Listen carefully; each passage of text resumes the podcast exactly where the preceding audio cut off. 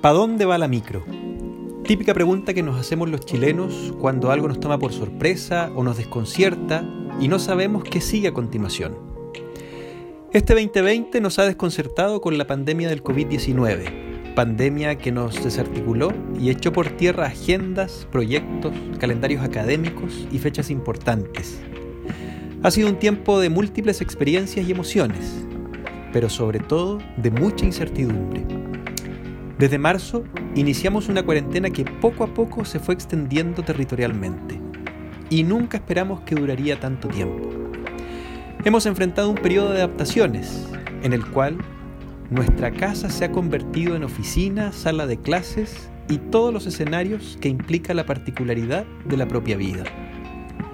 Hoy, cuando empezamos a vivir las primeras luces de desconfinamiento en Santiago, donde las personas van retomando labores al exterior de su casa, tenemos una tremenda necesidad de vínculo, pero también una tremenda necesidad de seguir manteniendo distancias, siempre con el afán de cuidarnos. En este particular contexto que estamos viviendo, cabe preguntarnos, ¿para dónde va la micro? Soy Francisco Chacón y junto al equipo de la Dirección de Pastoral de la Universidad Católica Silva Enríquez, les damos la bienvenida a todas, todos y todes a este espacio en el cual queremos preguntarnos, dialogar y reflexionar cómo no perder de vista temáticas importantes para nuestra sociedad, cuando poco a poco vamos dejando la cuarentena. Temáticas que nos implican y que siguen siendo prioritarias aún en este contexto de pandemia.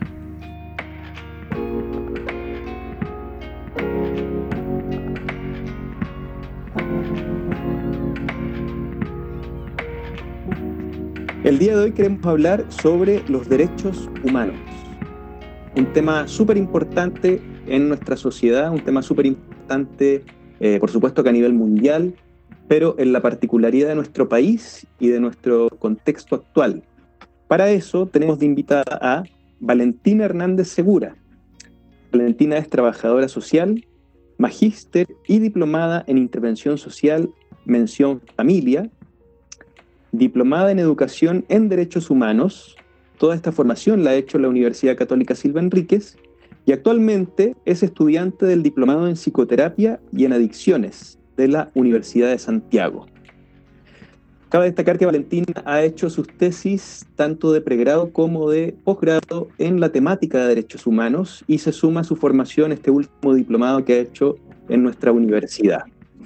Valentina, además de todo esto, católica, ¿verdad? Se declara católica, es eh, cristiana católica y también desde ahí nos parece muy valiosa la intervención y la reflexión con la que nos puede colaborar. Valentina, buenas tardes, bienvenida a este espacio. Buenas tardes, Francisco, muchas gracias por la invitación.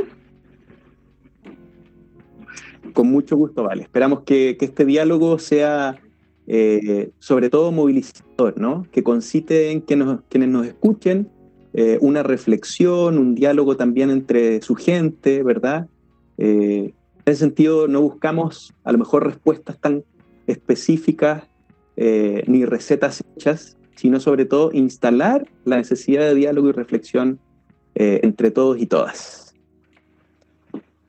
Bien, pues cuéntanos un poco eh, cómo partiste eh, en el estudio de los derechos humanos, sitúanos un poco en el contexto eh, de cómo esto se hace parte importante en tu desarrollo profesional y en tu desarrollo como persona. Bueno, estudié trabajo social, creo que eso ya dice mucho de lo que pienso de los derechos humanos como base angular de la formación y también de la acción y el quehacer de mi profesión, porque los derechos humanos están en la base de toda intervención. Eh, el cómo y el por qué llegué a esto en realidad tiene que ver con la historia de vida, porque muchas veces uno, tiene eh, algunos temas favoritos o se involucra en algunos escenarios a partir de las vivencias personales. ¿ah? Eso se sitúa en diferentes escenarios de la vida y fue mi caso. Pero también por la historia de este país que es una historia súper reciente en la cual nos tuvimos que enfrentar a violaciones de los derechos humanos.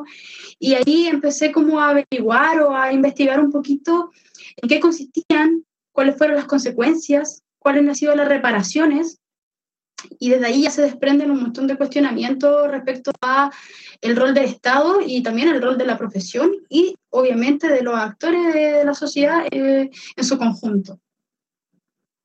Súper. Vale, y para conocer un poquito más respecto de tu, de tu trabajo académico en el área, eh, cuéntanos un poquito por dónde eh, orientaste tus trabajos en, tanto en el pregrado como en el posgrado, digamos, como, ¿cuál fue el foco? por dónde...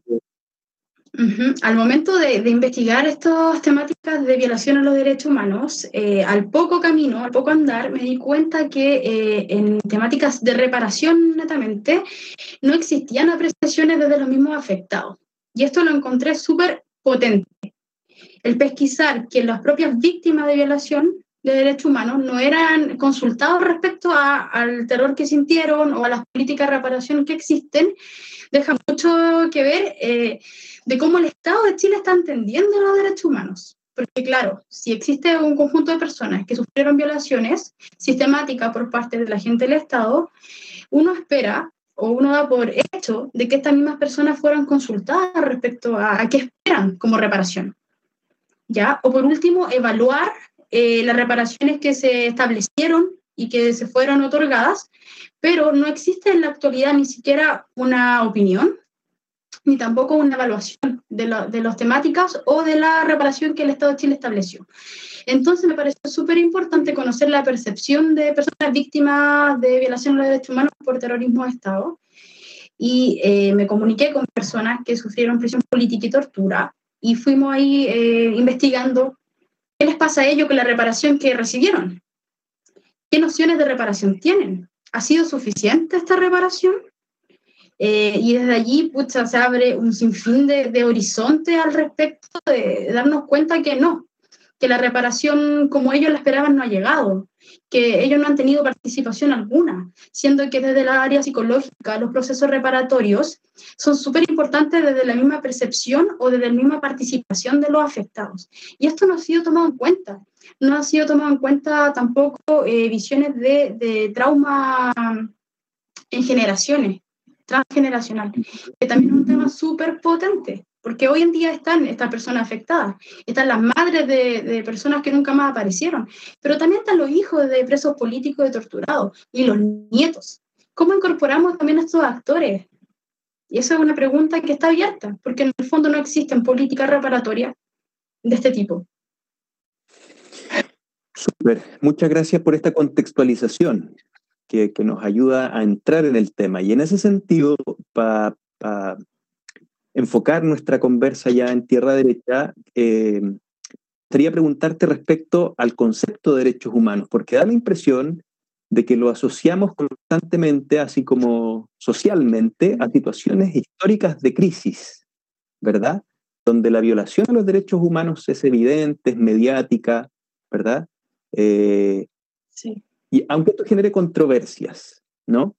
Eh, ¿cómo, ¿cómo, los derechos humanos entonces han sido un tema relevante y prioritario en nuestra sociedad eh, en estos tiempos de crisis, pero también cómo han sido un tema relevante cuando al parecer socialmente no hay un contexto adverso que nos lo advierta, ¿no? O sea, no hay una situación de crisis en la que esta violación sea tan evidente, ¿verdad? De repente normalizamos ciertas prácticas, ciertas dinámicas eh, ¿Cómo toma relevancia el proceso? Además, eh, no, es, no es lo mismo hablar de derechos humanos hoy, 2020, que hablarlo hace 30 años, 40 años, 60 años atrás en nuestro país, por ejemplo.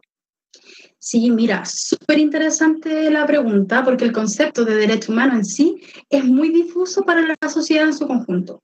De hecho, eh, hay un video en redes sociales de unas personas que salieron a las calles de Santiago y le preguntaron a diferentes actores que encontraron en la calle, ¿qué son los derechos humanos? Las personas quedaban así desconcertadas, no sabían qué responder. Me decían, no, no me pregunten a mí estas tonteras. Otra decía, no puedo responder, viene mi jefe, así como escondiéndose. Muchos decían, no, no sé, no sé qué es eso.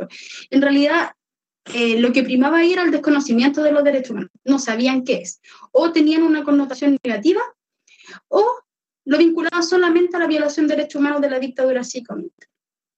Entonces, el concepto de derechos humanos es un concepto que, a pesar de estar aquí en lo cotidiano constantemente, es desconocido. Entonces vale la pena de vez en cuando eh, preguntarnos qué son, por qué están, de dónde vienen los derechos humanos. Porque eso es necesario conocer el enfoque de derechos humanos.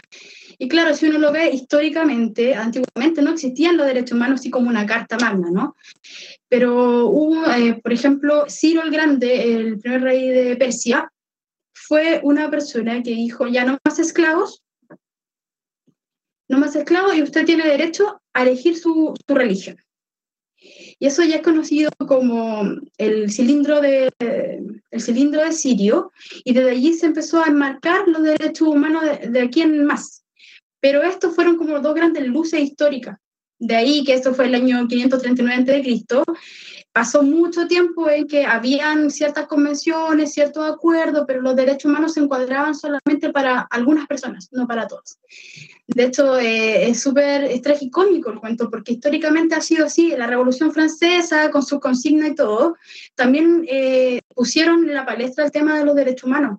Sin embargo, siempre terminaban encasillados en, en el bando ganador, por decirlo de alguna forma, ya no siendo universales. O sea, claro, reconocemos que existen ciertos derechos, pero estos derechos no son para todos. Entonces, eh, es muy importante reconocer como la historicidad de estos derechos humanos, porque a partir después de la Segunda Guerra Mundial, se vivieron tantas atrocidades, eh, ya conocemos el exterminio de un pueblo, un montón de, crímenes, desaparición, tortura, tantas atrocidades que, que, se vieron en esa época. A partir de eso, los estados, los gobiernos empezaron a dialogar y a decir, pucha, no, es verdad, necesitamos que algo dirija porque nos estamos matando entre nosotros mismos. Esta convención, estos gobiernos juntos, hicieron y dieron vida a la Declaración Universal de los Derechos Humanos. Y desde allí parten las nociones básicas. Si esto lo llevamos a la contextualización de Chile, ¿qué podemos decir? Podemos decir que aún a pesar de que existe la Declaración Universal de los Derechos Humanos, a pesar de que el Estado de Chile se ha escrito y ha firmado acuerdos, pactos internacionales que contrae el Estado como obligaciones, hoy en Chile se siguen violando los derechos humanos. Y otro, otro concepto que, que tú ocupaste, Francisco, que preguntaste eh, y que es súper curioso, es la asociación, porque la asociación siempre de derechos humanos va ligado como con una connotación negativa.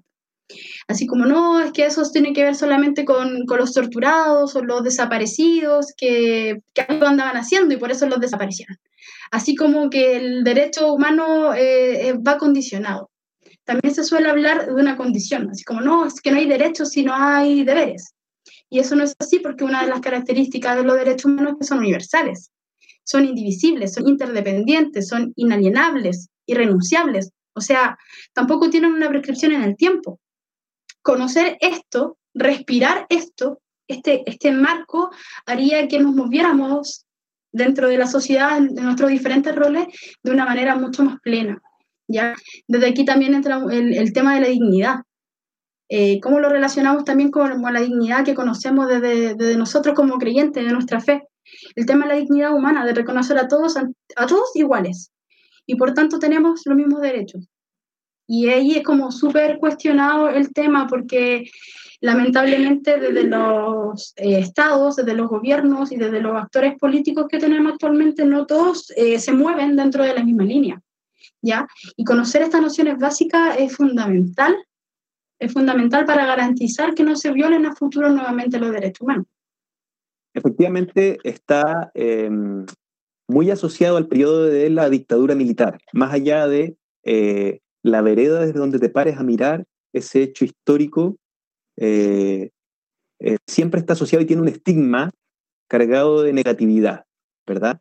Entonces, ¿cómo no perder el foco de lo fundamental que resulta el tema? ¿Cómo no teñirlo, ¿verdad?, de una mirada política eh, que pueda generar distancia en algunos, eh, y cómo no diluirlo cuando aparentemente en el clima social no habrían problemas o situaciones de crisis que los pongan en, el tapete, ¿verdad? O que, o que les den la relevancia que tienen.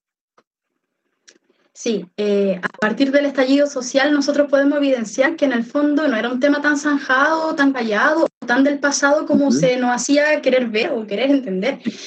Claro, se, se, tiende a encasillar solo dentro de la dictadura y ahí queda. Sin embargo, la dictadura cívico-militar no solo nos mostró eh, violación a los derechos humanos, sino también nos mostró hacia futuro cómo estas garantías de no repetición, que son obligaciones que el Estado de Chile adquiere como un compromiso internacional y que tienen dos patitas, que una patita como de ver qué hacemos como Estado para que esto no vuelva a ocurrir. ¿Ya? O sea, ¿qué acciones nosotros como Estado de Chile vamos a implementar para que estas violaciones no vuelvan a ocurrir? Y a la vez la reparación. ¿Cómo reparamos si reconocemos que nuestros agentes del Estado han violado sistemáticamente estos derechos? El estallido social del 2019 nos mostró que realmente esta garantía de no repetición, este nunca más, no fue tan así.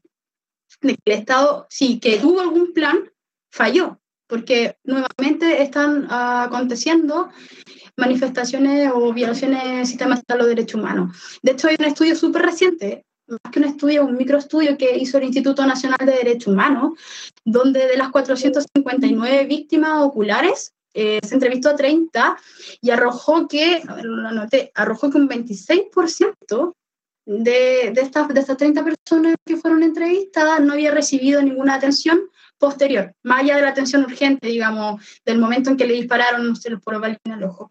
Esto es tremendo, porque nuevamente estamos hablando de que el Estado de Chile no está reparando. O sea, no está ni reconociendo ni reparando. ¿Qué nos quiere decir con esto? ¿Qué nos quiere decir? Es una lectura súper, súper eh, cruel en el fondo, porque estamos hablando de que eh, no se están respetando o no existe una promoción, una protección y una reparación a los derechos. Y aquí nos metemos en otras aristas también. Por ejemplo, si usted le pregunta a un niño en el colegio, en quinto básico, qué son los derechos humanos, no lo va a saber. Uno no espera una, una clase teórica de qué son o desde la historicidad, pero los derechos humanos debiesen ser algo que respiramos, ¿ya? Porque es algo que, que tenemos por el solo hecho de ser personas. Y esto debiese conocer eh, desde siempre, no existe una, una edad apropiada para, para, conocernos, para insertarnos en el tema. Por tanto, en el colegio debe, debiese estar dentro de, de, lo, de, lo, curricular, debiese atenderse en las mallas universitarias, los programas, tanto la ética como derechos humanos es un enfoque que debiese entender porque si no, eh, si no, si el mismo Estado no está cumpliendo con su deber de garantizarlo, nosotros como ciudadanos también tenemos el deber de formarnos en estas temáticas. Ahora, uno siempre dice, pero ¿cuándo? Si uno, ahora con la pandemia se ha revelado un montón de, temas súper contingentes que la salud no está funcionando, que hay gente que no tiene para comer. O sea, ¿cómo vinculamos esto? Si, si hay cosas tan inmediatas y tan urgentes que solucionar, yo, señorita, me dicen por ahí, no me voy a poner a estudiar que son los derechos humanos. Aparte que siempre las personas lo ven como algo externo, como que no fuese parte de ellos, como que algo que, que se enmarca para otros. Y no es así. Y por eso es la relevancia de organizarnos como sociedad civil en lo comunitario, ahora en el área universitario, como lo están haciendo ustedes, y en todas las líneas de, la sociedad para poder entender que esto es algo transversal, transversal, que está eh, los derechos civiles, los derechos políticos, económicos, culturales, sociales, y algo que pasa como transversal y definitivo para todos. En ese mismo sentido, Vale, te iba a preguntar, en este contexto de la pandemia, ¿verdad? Decíamos al inicio, es un tiempo eh, adverso, con muchas complejidades asociadas, ¿verdad? Eh, pero además con las evidentes consecuencias que traemos de las movilizaciones sociales que iniciaron el 18 de octubre con el estallido social, ¿verdad? Eh, vemos noticias, hay un montón de situaciones que están pasando hoy, eh, gente de eh, contextos más empobrecidos socialmente, gente de regiones que pertenecen a etnias, a pueblos originarios de nuestro país, eh, y situaciones bastante complejas a nivel político. Entonces, uh -huh. en este contexto de pandemia y con todo lo que ha implicado, ¿cómo se ha evidenciado, crees tú, la vulneración o la protección, o ambas, de los derechos humanos en nuestro país? ¿Cómo está el escenario en ese sentido? Uy, yo creo que esto de la pandemia ha evidenciado completamente eh, las falencias que ha tenido un Estado ausente digámoslo, yo desde lo personal me atrevo a decir que en realidad esto de, de la omisión de los derechos humanos o de todas estas problemáticas sociales que se están evidenciando a partir de la pandemia tiene que ver con un Estado mercantil que ha privatizado los derechos sociales.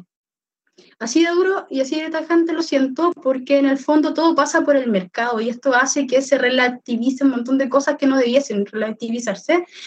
Y también tiene que ver con la focalización de los recursos, la extrema focalización. que eso indudablemente hace que otros queden fuera, ¿ya? Y los criterios son seleccionados con dudosa, de dudosa procedencia, por decirlo así. En cuanto a las personas que tienen que tener cierta protección especial, desde el enfoque de derechos humanos se llaman medidas especiales eh, para minoría. Y es sin duda algo positivo que existan estas esta medidas especiales, porque em, hay gente que la principal crítica que hace es por qué las mujeres tienen que darle, no sé, pues desde la cartera al ministerio más, más dinero para su proyecto, para financiar programas. ¿Por qué se le dan becas a los indígenas? ¿Por qué se le da más eh, recursos a las personas mayores si ya no están produciendo para el país? Y siempre hay una serie de cuestionamientos al respecto y no se logra entender o visibilizar que en el fondo estas son las personas de especial protección porque son históricamente eh, son personas que históricamente han sido discriminadas o que no han tenido eh, el acceso que debiesen haber tenido. Y en esto entran niños, niñas, entran las personas mayores, entran las personas que pertenecen a una, una asociación indígena, eh, que tengan discriminación por género, entre otras. En el fondo, todas las personas que por cultura por historia han sido discriminadas. Y eso es súper importante de que el Estado las acoja, las proteja, porque no solo son sujetos de derecho, sino que también son sujetos de protección. Cuando se adquiere eh, la calidad de sujeto de protección, no pierde eh, la calidad de sujeto de derecho, eso no se pierde. No se puede renunciar a los derechos humanos, son para todos. Entonces es súper importante que, el Estado se haga parte y que, y que tenga como los criterios claros al respecto. Por eso no da lo mismo las políticas públicas, cómo se orientan, cómo se desarrollan, cómo se entienden. No da lo mismo un Estado mercantil que un Estado social. Y en eso, cómo se encuadra dentro de los derechos humanos, es importante, porque también eh, eso es como uno lo adquiere en la vida personal, en la vida laboral, en la vida religiosa, en la calle cuando caminas, es como tú estás entendiendo, viendo al otro, la forma de, involucrarte con el otro, la forma de entender que todos somos personas, que todos merecemos el mismo trato, que da lo mismo si viene de Venezuela, si da lo mismo que, no sé, pertenezca a una etnia. En el fondo, esto de, hacer esas distinciones, que lamentablemente todavía se hacen, necesitan este, este núcleo estas personas eh, diferentes tipos de políticas, porque esas discriminaciones en lo real existen. Claro, tal vez un poco de perogrullo, pero con lo que nos dices, evidentemente en nuestro país hay una serie de medidas y disposiciones para la eh, valoración, para el posicionamiento, para, para resguardar todo lo referente a los derechos humanos, ¿verdad? Existen una serie de medidas y de condiciones. Que existan, por supuesto, no quiere decir que automáticamente se cumplan a cabalidad. Exactamente. Y ahí uno de los principales problemas, porque claro, existe un marco jurídico, pero en el fondo eh, la realidad es otra. Y, y, ahí siempre existe el problema cómo se está entendiendo a veces las leyes. Nosotros, a partir de lo que se ha visto estas últimas semanas con la violencia hacia las mujeres, uno dice, chuta, en, en el fondo, ¿qué está funcionando? ¿Cómo se está protegiendo? Porque diferentes actores que son los que debiesen castigar o los que debiesen prevenir o los que debiesen hacer promoción respecto a los temas, se desentienden y todos se desentienden en sus diferentes ramas y nadie toma el mando y decir, a ver, acá, ¿qué está fallando? Porque no solo estamos fallando culturalmente, ¿o qué va primero? ¿El Estado y las políticas públicas van haciendo la cultura o la cultura va cambiando estas políticas? Ya, una pregunta más filosófica, o quizás van al mismo tiempo. Pero son estos diferentes actores involucrados que, son, que, van, que van jugando en esta dinámica, que tienen ciertas carencias y en el fondo tiene que ver en cómo uno entiende el fenómeno social. La respuesta que uno entrega, que el Estado está entregando, son netamente de cómo este Estado está entendiendo los fenómenos sociales. Claro, si, si se entiende que la persona es pobre porque floja o no se levanta temprano, obviamente la forma de tratar estas problemáticas va a ir enfocada en eso y no va a ir a, llevar un análisis mayor que diga, a ver, ok, esto parte porque existe injusticia. Lo mismo pasa ahora que, que, de nuevo está sonando tan fuertemente el tema de la pena de muerte. Yo no estoy de acuerdo con la pena de muerte, pero es algo que está sonando nuevamente fuerte. En redes sociales, uno escucha, amigos, uno ve, y algo que de nuevo está aquí sonando. O sea, ¿por qué en pleno siglo XXI, año 2020, de nuevo estamos cuestionándonos retroceder en este aspecto? ¿Por qué no nos cuestionamos por qué el sistema de cárcel no funciona? ¿Por qué las personas llegan a hacer eso? ¿Ya? ¿Qué, ¿Qué hay de base? ¿Qué hay detrás? Porque hay injusticia, hay injusticia detrás de esto, que no son tratadas, porque acá cada uno individualmente se lava las manos y así pasa. Pero no, detrás de eso sí existen delitos que son como que tienen como base injusticias que vienen puta de, de, la historia de la persona desde, desde la cuna. Y entonces ahí es donde nosotros debemos ver de dónde viene, situarnos, cuestionarnos y hacer comprender este marco de derecho.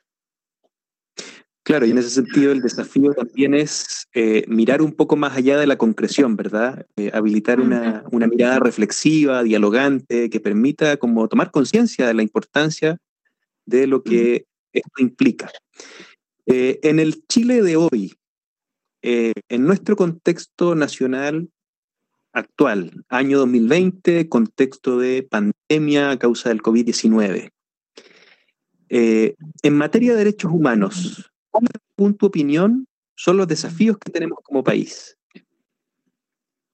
Yo creo que hay un montón de desafíos actuales. ¿ah? El primero que todo, que el Estado eh, reconozca a las personas como sujetos de derecho. suena tan básico, suena, pero ¿cómo? Pero sí, es así. Que se reconozca a las personas como sujetos de derecho. En el fondo, que el acceso a la salud, el acceso al trabajo sea regulado por el Estado, que en el fondo todas las personas puedan tener acceso digno que, que los trabajos no puedan eh, ser condicionados. Y esto lo digo de una forma súper eh, concreta. En el momento en que el Estado eh, le dejó a los privados decidir que se podían congelar los contratos, se estaba, se estaba produciendo un problema y que, que va fuera de la lógica de derecho, porque se estaba haciendo una protección especial a las empresas y no a las personas que quedan a la deriva. Y luego estas mismas personas eh, no reciben ayuda estatal o orientaciones porque va tan segmentado, tan focalizado que quedan muchas personas fuera. Entonces, lo primero que yo creo que, que, que es un gran desafío es que el Estado lo reconozca como persona de derecho, que lo mercantil pase a segundo plano, que se pueda hacer un ordenamiento social diferente, que a la vez se reconozca eh, los procesos que se están viviendo, porque Chile está en movimiento, eh, ahora, a partir del estallido social, eh, se han movido un montón de cimientos que teníamos fijados por años. El cambio de constitución es muy posible que se dé. También va, va a generar otras lógicas y, van a venir cambios que requieren tiempo, pero también requieren de pensar y repensar el Chile que queremos. Y desde allí parten los desafíos los desafíos de, de, de, cómo queremos Chile y cuál es el rol del enfoque de derecho dentro de este nuevo país que queremos armar. Así que el desafío o el llamado que se hace es que nos informemos, que nos preparemos, que estemos atentos, que no nos lavemos las manos de nuestras propias responsabilidades, que si bien hay un tema estructural, eh, somos nosotros mismos los llamados a incorporarnos dentro de los procesos de transformación a través de la organización comunitaria, a través de nuestros diferentes espacios, estemos en el espacio en que estemos, somos llamados a hacer un cambio detrás. Y sobre todo, sobre todo, hago el acento en lo cristiano, en lo católico, acá una vez más la iglesia ha tenido un rol protagónico en la comunidad de base, en las diferentes poblaciones, en los espacios, en las ollas comunes, la entrega de alimentos, en, dando dignidad en el fondo, siempre eh, silenciosa. Hay una iglesia que siempre permanece silenciosa, pero que está, y ahí también hay un rol súper político y potente detrás que yo agradezco mucho y que hay que visibilizar. Yo creo que desde este punto de vista eh, el desafío nos implica a todos y todas, ¿no? Es al ciudadano de a pie que nos involucremos en este proceso, nos informemos eh, y seamos corresponsables de esta perspectiva, eh, valorando lo que implican los derechos humanos, ¿no? una última pregunta como para ir cerrando. ¿Cómo educar respecto a los derechos humanos? Ya nos dabas algunas pistas, tú nos dabas algunas opiniones. ¿Y desde qué edad para abordar esta temática? Sobre todo en clave preventiva. Si pensamos en una mirada preventiva, desde la promoción, eh, ¿cómo educar respecto a los derechos humanos? ¿Cuál, ¿Cuál sería una luz como un camino a seguir? La promoción y la difusión en derechos humanos son dos líneas súper potentes, hay que se le ha sacado el jugo, como se dice. Eh, también existen materiales que, que, se preparan desde el Instituto Nacional de Derechos Humanos y se mm, acercan a los colegios, que son tipo cómics, yo lo encuentro súper bueno porque se acerca a los niños a temas que pueden ser más densos, más complejos de entender desde lo cotidiano, desde lo que a ellos les pasa. Por ejemplo, los derechos del niño. Y ellos los van viendo, qué les pasa, qué es lo que sienten. Y es una forma súper potente de ir eh, colocando estos valores detrás de una forma divertida, de una forma que, que todos puedan participar. Asimismo, creo que, mm, la articulación de diferentes concursos que se hacían con niños y niñas para que ellos contaran qué creían que eran los derechos o los dibujaran, eh, son mecanismos que, de verdad encuentro buenísimo y potente que se puede realizar a nivel general y que sería muy bueno que se acogieran en otro aspecto.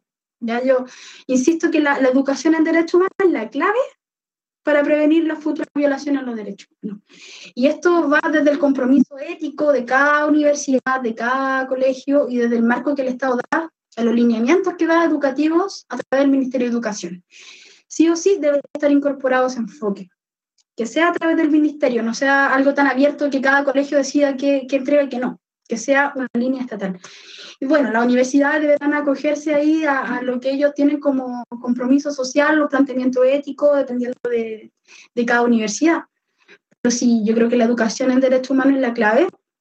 Y eso, fuera de lo que se puede hacer de manera estatal, también es un, un compromiso de cada uno como persona y como profesional en el área o en el espacio en el que esté involucrado. Claro, probablemente en, esos dos espacios haya un terreno medianamente ganado, ¿no? Los niños y niñas son, digamos, un terreno fértil a través de distintas metodologías pedagógicas que pueden permitir acercar el tema. El mundo de la educación secundaria o superior también tiene una puerta de entrada, pero si pensamos en, como decíamos, el ciudadano de a pie, eh, el trabajador, la trabajadora, la dueña de casa, la familia, ¿verdad? Eh, ¿Qué elementos importantes crees tú a la hora de educar en derechos humanos. También me imagino que tienen que haber ciertas disposiciones Eso yo lo gobierno. Claro, claro. Pero es que no es algo así como tan, tan, tan textual en la lectura. Fíjate que esto de Chile TV Educa, no sé si sabes de lo que te estoy diciendo. Sí, ya, que se hizo a partir de la pandemia para poder dar entretención y, y ayudas como más pedagógicas a los niños en cuanto a su aprendizaje es un, es un canal que se hizo con enfoque de derechos humanos. Fíjate, fíjate cómo entran ah, los derechos humanos. No, no, es algo que te tengan que poner un, un PPT y te expliquen. No. Es así. Porque, claro, esto debió de existir de antes, pero a partir de la pandemia se produjo y espero que cuando esto acabe el canal siga ahí, digamos. En ellos se plantean diferentes contenidos, diferentes formas. En eso tenemos metido el derecho a la educación. ¿ya? Tenemos, eh, tenemos un montón, una serie de derechos que van ahí eh, colocados y que toda la familia adquiere sin sentir que sea una lata, que sea algo aburrido, que algo que a mí no me toca. Y lo mismo pasa, por ejemplo, cuando tú vas al CESFAM, como dijo un ministro de Servida Social a las 5 de la mañana, y tú ves que algo no funciona y empieza la conversación y empieza ahí el diálogo entre las personas y dicen, no, pero ¿por qué yo tengo que hacer esto? eso, esos factores como de la vida común que se van compartiendo a través de la experiencia, también viene siendo un, aspecto educativo. Y los lineamientos, como te dije, claro, tienen que venir desde algunas eh, instituciones, pero no es tan así tampoco. ¿ah? En el fondo, eh, todos estamos respirando, todos somos personas y estamos constantemente eh, sometidos a diferentes tipos de, de, vulneraciones. Y a partir de ello, uno va haciendo cambios mentales, compartiéndolo con el otro y esto va impulsando o generando transformaciones. Entonces, claro, ¿qué componentes tiene que haber? Se agarran de diferentes aspectos de la vida cotidiana, más los que se suman a través del Estado. Pero en lo concreto, la educación tiene que estar garantizado el enfoque de derechos humanos. Yo creo que eso es primordial, que esté garantizado. Súper. Muchas gracias, Vale, por tu reflexión, por tu aporte al diálogo. Eh, nos da ciertas luces para poder captar eh, para dónde va la micro, para poder situarnos, eh, para poder seguir pensando, ¿no? Y, y con estas pautas poder dialogar con nuestra familia, nuestros amigos respecto al tema. Gracias por, por lo que nos compartes, por tu perspectiva y por aceptar nuestra invitación. De nada, fue un placer conversar contigo.